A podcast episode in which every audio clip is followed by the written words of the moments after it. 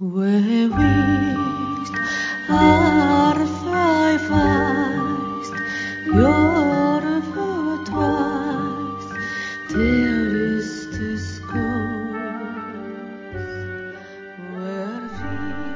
ぼ日刊階段山猫便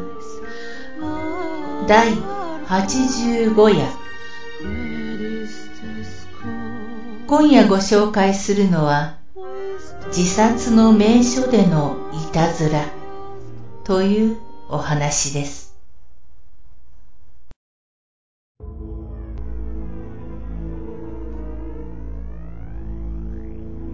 2、3年ほど前の夏に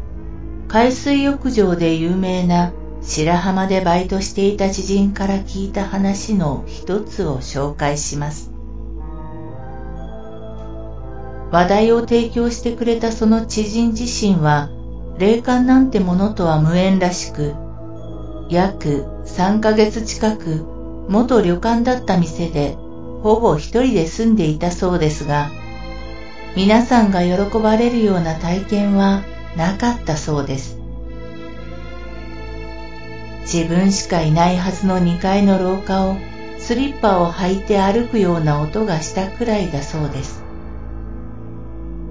と、前置きが長くなりましたが、本編いきます。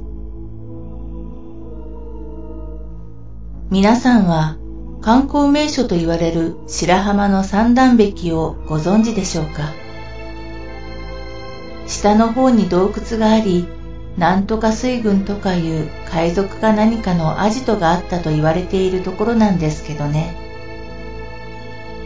で、本題。その話をしてくれた知人と同じ場所でバイトしている自称霊感が強いという女の子がいました。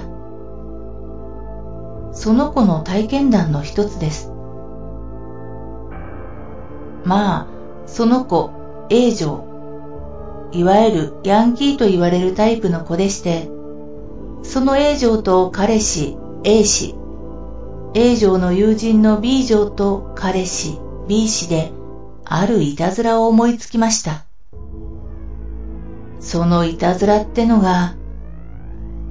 自殺の名所ってか、飛び降り場所に靴を脱いで並んで立って、そこを通る観光客を驚かそうというものでした。結果は成功。場所が場所だけに幽霊を見たと思い逃げる人、目をそらして足早で通り過ぎる人たち。その成果に4人は満足し、A 乗カップルと B 乗カップルは交代で人を驚かせて楽しんでいたそうです。そうこうしているうちに時間で9時過ぎくらいですかね。A 城と A 氏が茂みに隠れ様子を見る。B 城と B 氏で飛び降り場所に立つという時にそれは起こりました。それは浴衣を着た中年の男性でした。暗くて顔はわかりにくい状態でしたが、その男性はおそらく怒りの表情で二人に近寄り、平手打ち、ビンタっすね、をかました後、安易に自殺に走る若者にひとしきり説教をした後、帰っていきました。とまあ、ここまではよくある話でしょうが、問題は、その中年男性を見たのは B 城と B 氏だけでした。茂みに隠れていた A 氏にはそれが見えず、B 城と B 氏が何をしているのかと首をかしげていたそうです。霊感があるらしい A 城にはその男性がうっすらと見えていて、その男性が去る際、こちらを一別してそのまま闇に消えていったそうです。